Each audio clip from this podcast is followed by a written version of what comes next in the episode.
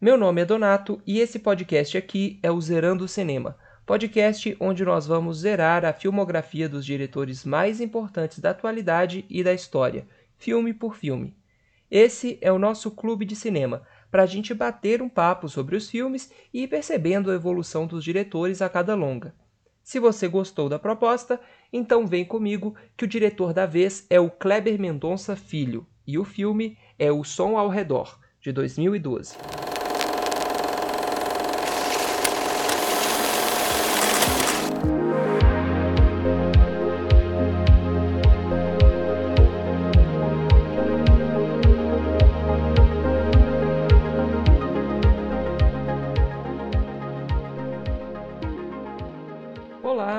Prazer ter você aqui de volta no nosso quarto programa. Agora começando com um novo diretor que é o Kleber Mendonça Filho, um diretor brasileiro que também é produtor, roteirista e crítico de cinema e que tem despontado aí, ganhado vários prêmios. É, já lançou três longas de ficção, que são os que a gente vai assistir nesse e nos próximos programas. Bem, o Kleber nasceu em 22 de novembro de 68, no Recife, Pernambuco, e hoje ele tem a idade de 53 anos. Uh, os curta-metragens é, foram a sua porta de entrada para o mundo do para o mundo cinematográfico, e com eles o Kleber conseguiu é, iniciar a sua coleção de prêmios na carreira. Ele ganhou prêmios por Vinil Verde de 2004, Eletrodoméstica de 2005 e Recife Frio de 2009, por exemplo. Ele também lançou um documentário em 2008 chamado Crítico, é, que foi o primeiro longa-metragem dele Uh, mas não era ainda um filme um, um, filme ficcional, né? Ele foi ele entrou para o cinema de ficção em 2012 com o Som ao Redor. É, e foi aí que ele começou a ganhar notoriedade e, e ter essa dimensão internacional que ele tem hoje. Os outros filmes que compõem a, essa carreira dele de diretor são é, Aquários de 2016 e Bacurau, que ele é, dirigiu em conjunto com outro diretor em 2019. Uh, ah, e é interessante dizer que o Aquarius ele também recebeu o prêmio de melhor filme no Festival de Amsterdã.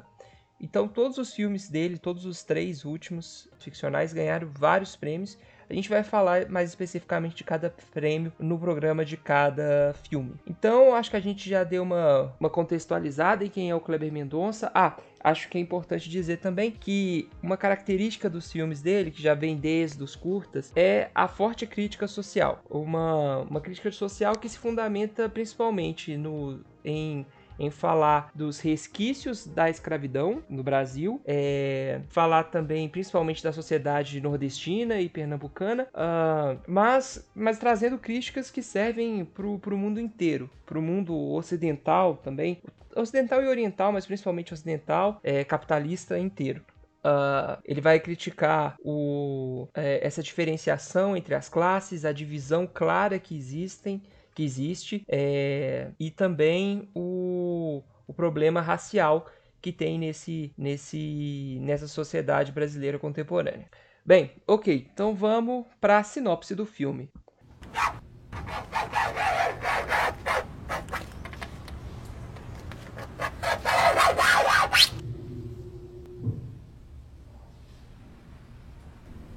E esse aí é mudo? É, não, ele fala. Fala aí, pô. Você fala, senhor. E esse olho sério? Tá certo com segurança, é isso? Se brincar, enxerga melhor do que o senhor. Hum. Gostei do cara.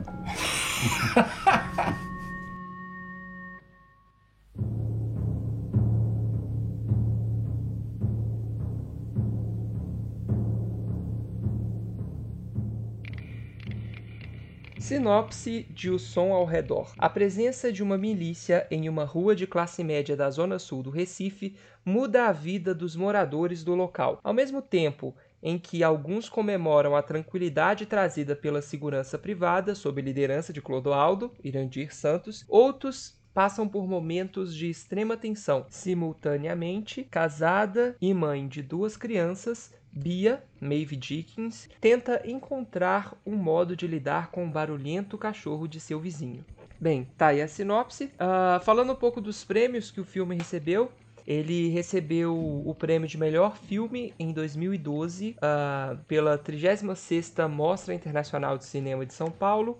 No mesmo ano, ele também recebeu o melhor filme de, é, do Prêmio Itamaraty, Festival do Rio, no Festival de Gramado, também em 2012, ele recebeu o melhor filme, melhor som e filme da crítica. No Festival Internacional de Roterdã, ganhou o prêmio da crítica e, e também ganhou o Festival de Cinema da Polônia, é, Festival de Copenhagen e ainda em 2012 uh, ah, ganhou o melhor filme no Festival de Cinema da Sérvia. Já em 2013, ganhou melhor filme no terceiro prêmio Cinema Tropical e melhor filme é, da Associação de Críticos de Toronto. Ok, então é um, um, filme bastante premiado. Então vamos falar direto da história do filme, né? Do filme em si. Bom, é, o filme começa com uma foto, com várias fotos preto e branco caindo na tela. É, fotos de, fotos de trabalhadores de lavoura, é, o que faz a gente pensar, alguns negros, o que faz a gente pensar que talvez seja fotos da, da época da escravidão. Eu não sei se, é, acho que talvez até ali no final do, da,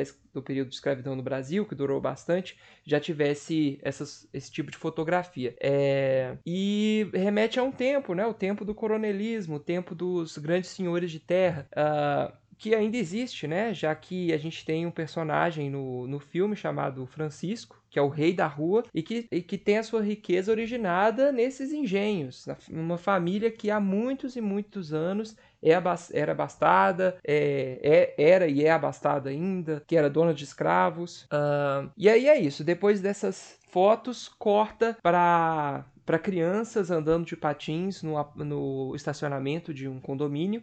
É, e as crianças se reúnem no, na quadra e você vê as pessoas cuidando delas, que são empregados negros, empregadas negras em sua maioria. É, ao longo do filme, você que se passa nesses, na maior parte nesses condomínios, uh, os moradores são praticamente todos brancos, os empregados praticamente todos negros, e isso mostra claramente a herança desses tempos, né? O, esses tempos que ainda tem uma sombra é, terrível na, na, no nosso presente, é, já que é, a escravidão.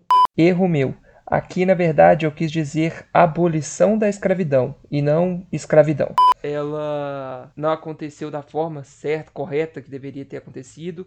Ela libertou simplesmente por uma conveniência política com relação à Inglaterra é, e, e, deixou os recém-libertos à míngua, sem educação, sem saúde, sem acesso a absolutamente nada. É, o que acabou, claro, é, mantendo eles submissos, mantendo, fazendo com que eles eh, continuassem a ter que sub se submeter aos brancos. Eles eram homens livres, mas nem tanto, já que se eles quisessem comer, eles, te eles teriam que aceitar baixíssimos salários é, e a mesma exploração de sempre por parte dos, dos, dos donos de terra, é, dos patrões brancos. Então esse condomínio, no final das contas, é, é, é o símbolo, assim, é um, um, um símbolo máximo da, da, perpetuação dessa ordem social, de que os brancos moram e os negros trabalham. É, bem do lado do condomínio tem uma cena que o João, uh, que é o personagem principal, corretor de imóveis que mora num, desse, num desses condomínios, ele tá olhando de cima lá do prédio e bem do lado ele vê, ele vê a favela. É,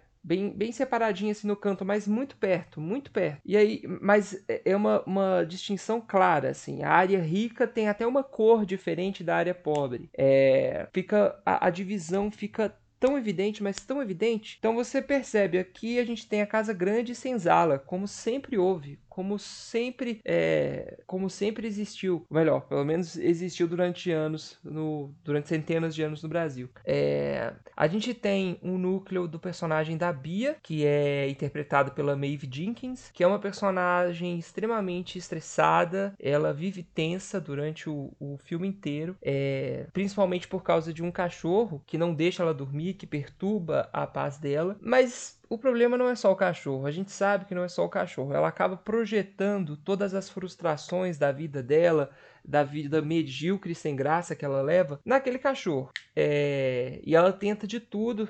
As cenas dela do filme são quase todas ela tentando ou é, calar a boca do cachorro ou tentando desestressar, é, tentando ter um pouco de alívio naquele estresse que ela, que ela leva no dia a dia. Uh, as fontes dela de, de, de alívio acaba sendo é, a maconha, já que tem, hora, tem uma hora do filme que ela aparece fumando, duas vezes que ela aparece fumando, uma vez que ela aparece comprando maconha do, do de um funcionário que entrega água. É a música também, que ela coloca vários pontos, a masturbação, e que eu vou falar mais especificamente dessa cena mais, mais pra frente, e a massagem, né, que ela pede para os filhos. Uh, e, e é uma personagem bem, bem controversa, assim, é uma personagem bem infeliz, mas é uma personagem que tenta o tempo todo uh, manter o status, aquele status que ela tem, manter uma certa, uma certa, um certo poder que ela tem sobre a empregada, sobre é, os funcionários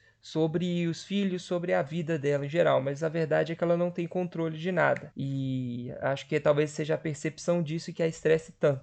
Uh, tem uma, eu acho que eu já vou falar de uma vez dessa cena. Uh, tem uma cena em que a, a Bia tá tão estressada que ela vai pro quarto, pega uma é, pega, uma, pega um baseado de maconha, acende e liga o, o aspirador e sopra a fumaça ali dentro, para a fumaça não ficar ali, para não espalhar o cheiro. E eu acho que isso mostra bastante como que naquele condomínio a vida, o público e o privado se mistura tanto, é, como que aquelas pessoas ali que se sentem tão superiores do, daqueles que moram na favela, ou que se sentem separados, que se sentem especiais, na verdade eles estão empilhados, eles estão atrás de grades eles estão atrás de grades que, é, por causa do medo que eles sentem uh, daqueles que estão abaixo na hierarquia social, eles, é, eles vivem ali em, em apartamentos pequenos, uh, rodeados de outros apartamentos, com outras pessoas,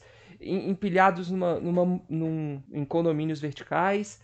E eles não têm é, privaticidade, já que qualquer coisa que eles façam vai ser ouvido, é, sentido através dos cheiros, vai, pode ser visto também, já que, que as janelas se encontram. É, então é, é, essa vida triste, é, essa vida, é, essa vida industrializada, compartimentada em caixinhas que são os apartamentos, é que faz com que, com que essa sociedade seja, seja só tenha privilégios, privilégios que, que no final das contas talvez não valham tanta coisa assim, uh, não tenham tanto sentido assim. Enfim, uh, em um determinado ponto ela compra maconha do, do, do cara que vai entregar água e, e ao sair é, ela liga a máquina de lavar e fuma a maconha dela e, e se masturba olhando para a máquina de lavar. Eu penso talvez essa máquina de lavar seja até uma maneira de maquiar sons que ela pode acabar fazendo também durante, durante o ato de masturbação.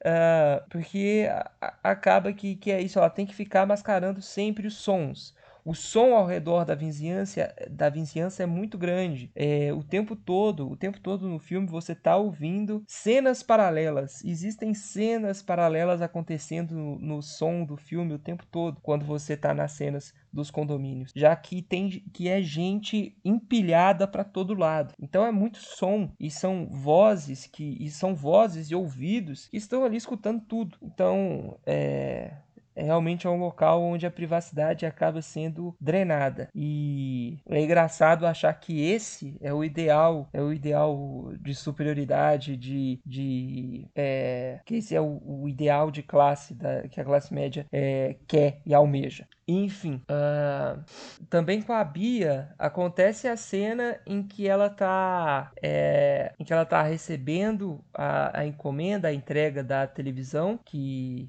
que eles compraram de uma televisão de 40 e aí de 40 polegadas e aí vem a vizinha perguntando se eles vão passar para entregar dela também. E o, o entregador fala: "Ah, de 32, de 32, né, a menorzinha". E isso causa um ódio nela quando ela vê que, que a, a televisão da Bia é maior que a dela, que ela vai para cima da Bia. E isso mostra esse essa sociedade doente que a gente vive, é, que a gente é levado a crer que o nosso valor está naquilo que a gente tem, naquilo que a gente consome e nessa competição de ter sempre mais que o outro, de ser mais, de ser melhor que o outro é, e provar isso através dos bens. É uma realmente uma grande de uma merda. Um, agora voltando pro núcleo do João, é, o João ele quase quase o filme todo ele ele tem uma relação com a com uma namorada, a, uma namorada não, uma amiga dele que acaba é, é, com quem ele, ele aparece pelado no início do filme e com quem ele tem uma certa relação romântica, que é uma relação romântica que é, ela é meio fria, é, é, meio parece meio desajeitada, parece que os dois que os dois atores têm uma forma de atuação que é para dentro, que é meio meio meio desconjuntada é, como se é, o que passa para os personagens como se eles estivessem com vergonha o tempo todo, acanhados e, e meio sem saber como se portar em cada situação. É, enfim, o João, por exemplo, ele é um cara super desanimado quando ele vai quando ele vai tentar vender um apartamento. Até na hora de vender o um apartamento, ele é o corretor mais desanimado que eu já vi. É, ele não faz questão de nenhuma de se mostrar empolgado com aquele apartamento.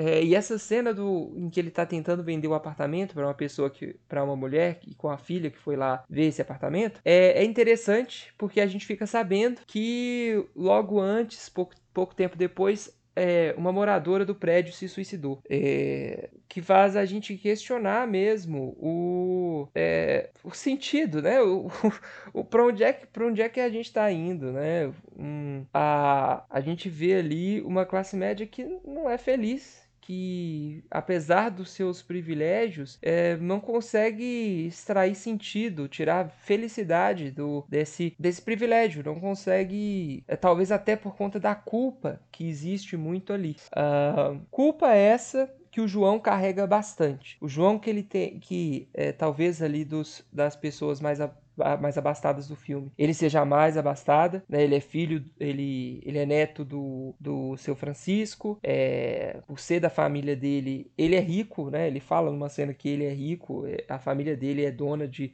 metade do bairro mas ele tá sempre com a cara amarrada, ele tá sempre ele tá sempre achando tudo uma tudo uma bosta, ele tá sempre é, entediado, parece, uh, não conseguiu construir muito na vida dele, parece que ele não sabe muito bem para onde ele tá indo, o que ele tá fazendo ali, quem, talvez até ele não sabe quem ele é, e ele carrega um senso, uma, uma sensibilidade, uma, um, ele sabe que tem coisas muito erradas acontecendo ali. Ele sabe que ele tem privilégios que ele, que ele não merece, é que a, que a, a, a que a riqueza que ele possui foi construída à base de sangue de muita gente, mas ao mesmo tempo ele não renega esses, esses privilégios, ele é porque é confortável. Então ele só continua nessa culpa, nessa ciência do, do é, da, da, da, sujeira de que ele é, da qual ele está participando, mas ele continua ali porque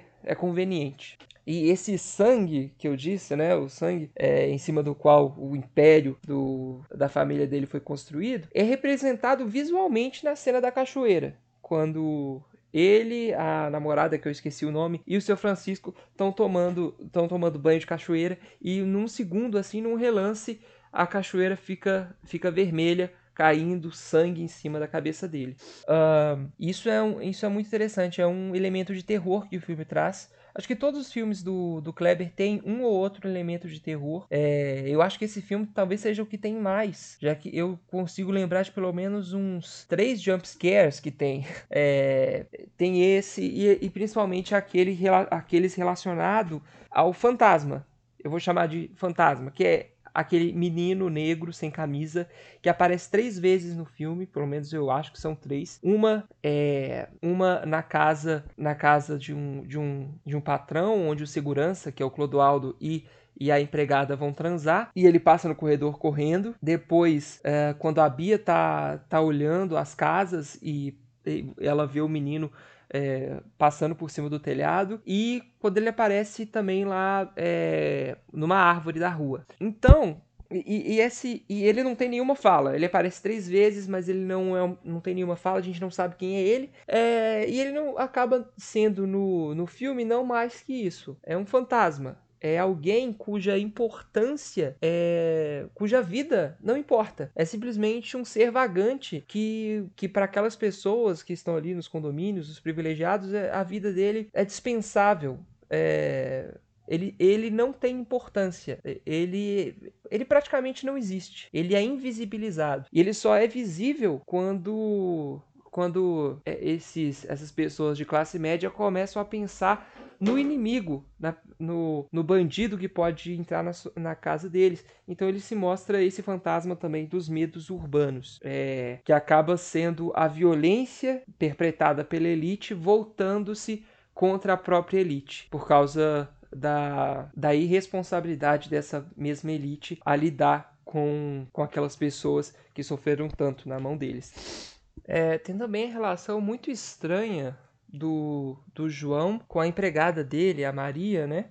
É, que trata a Maria como se fosse da família. Mas é claro que empregada não quer ser tratada como se fosse da família. Empregada quer ter direitos trabalhistas, né? Quer, quer ser, quer ter o seu trabalho valorizado. Então, é, é uma relação muito estranha, quase de senhor e escravo também, tentando, meio suavizada, mas, mas a gente sabe que é isso que está por trás. E a gente vê ali, né, que a, a, a, moça, inclusive eu não sei se é outra empregada, se é filha da Maria, não sei, que é a, que é a primeira empregada. Ela tá descalça e aí o João pede para ela colocar o chinelo, porque ela vai tomar um choque. E aí ele tenta parecer assim que ele tá preocupado com ela. Eu fico me perguntando se realmente ele tá preocupado com ela ou simplesmente fica incomodado, é, incomodado não tá, não tá devidamente trajada, sei lá. Uh, e tem a questão, né, que ela tem que, aí ela vai lá e pega os chinelos que tá com a filha, calça os chinelos da filha. Esse passar dos chinelos de uma para outra pode mostrar que no futuro